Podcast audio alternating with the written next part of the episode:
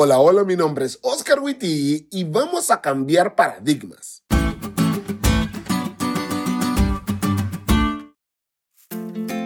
Feliz semana, amigos.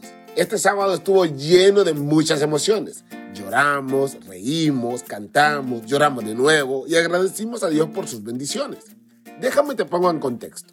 Hoy se acaba un ciclo para este y para mí, porque nos cambiaron del lugar donde estábamos y Dios ahora nos lleva a otro lugar. Una parte de nosotros se queda aquí.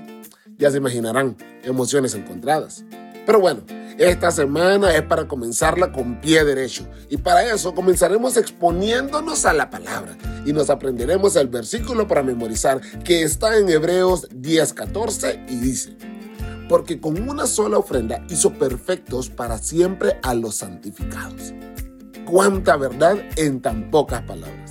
Y estas palabras me pusieron a pensar en la importancia de los símbolos. Y quiero hacer un pequeño ejercicio con ustedes.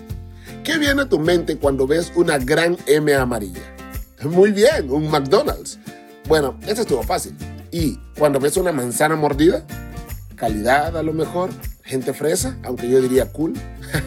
claro, algo caro.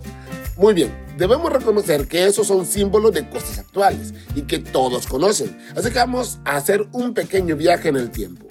¿Qué viene a tu mente cuando ves un laurel?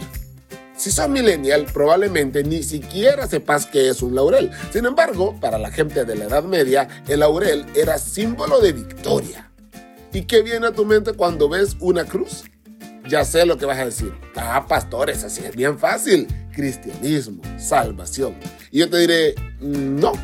La cruz en el cociente colectivo de aquella época era un símbolo de tortura, una desgracia, una vergüenza.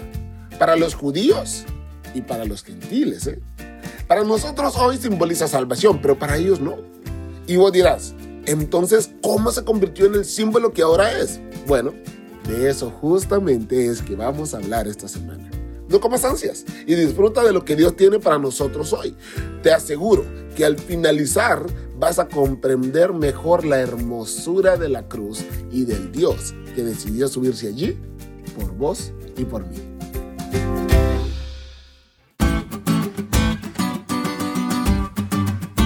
¿Te diste cuenta lo cool que estuvo la lección?